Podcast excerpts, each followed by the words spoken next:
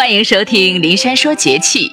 冬至，冬至俗称冬节、长至节、亚岁等。早在两千五百多年前的春秋时代，我国就已经用土圭观测太阳了，测定出了冬至。它是二十四节气当中最早制定出的一个，时间在每年的公历十二月二十一号到二十三号之间。冬至日是一年当中北半球白天最短的一天。过了冬至以后，太阳直射点逐渐的向北移动，北半球白天逐渐的变长，夜间逐渐的变短了。所以有俗语说：“吃了冬至面，一天长一线。”我国古代对冬至很重视，冬至被当做一个比较大的节日，曾经有“冬至大如年”的说法。而且有庆贺冬至的习俗，人们认为过了冬至，白昼一天比一天长，阳气回升，是一个节气循环的开始，也是一个吉日，应该庆贺。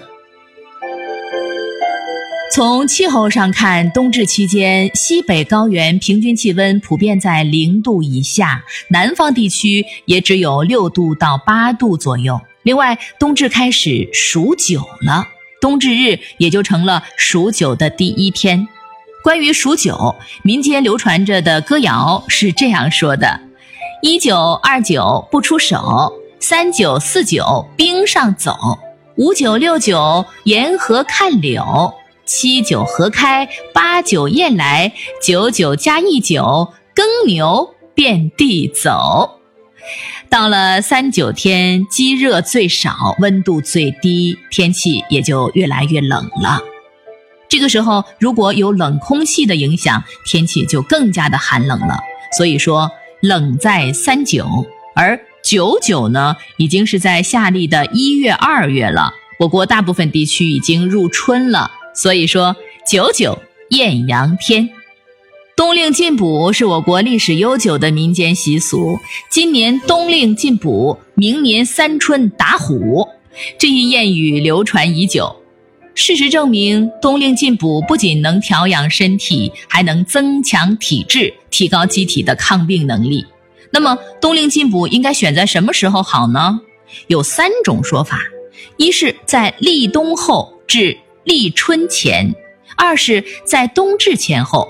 三是在三九天，有关专家认为，在冬至前后进补是最好的，因为节气运行到冬至这一天，阴极阳生，这个时候身体内阳气蓬勃生发，最容易吸收外来的营养，而发挥其滋补的功效，充分说明了在这一天前后进补是最为适宜的。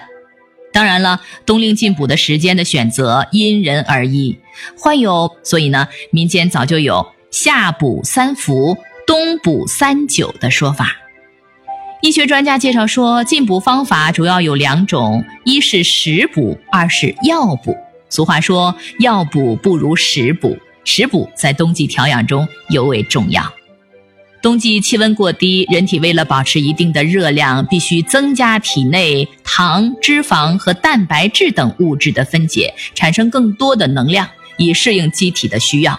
所以，应该多吃富含糖、脂肪、蛋白质和维生素的食物，在多吃蔬菜的基础上，适当的增加动物内脏、瘦肉、鱼、蛋等，还可以多吃一些甲鱼、羊肉、桂圆、荔枝、胡桃肉等。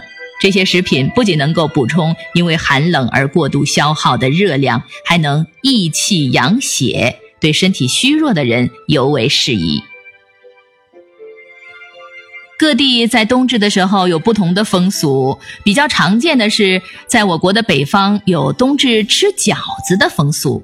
有谚语说：“十月一冬至到，家家户户吃水饺。”这种习俗是因纪念医圣张仲景冬至舍药留下的，而南方则是吃汤圆儿，当然也有例外，比如在山东的滕州等地，冬至习惯叫做数九，流行过数九当天喝羊肉汤的习俗，寓意驱除寒冷。在江南水乡，有冬至夜全家欢聚一堂，共吃赤豆糯米饭的习俗，相传。共工氏有不才子，作恶多端，死于冬至这一天，死后变成了异鬼，继续残害百姓。但是这个异鬼最怕赤豆，于是人们就在冬至这一天煮赤豆饭吃，用以驱避异鬼，防灾祛病。传统的姑苏人家会在冬至夜喝冬酿酒，冬酿酒是一种米酒，加入桂花酿造，香气宜人。姑苏百姓在冬至夜畅饮冬酿酒的同时，还会配以卤牛肉、卤羊肉等各式各样的卤菜。在寒冷的冬天，冬酿酒不仅能够驱寒，更是寄托了姑苏人对生活的一种美好的祈愿。好，林珊祝您健康。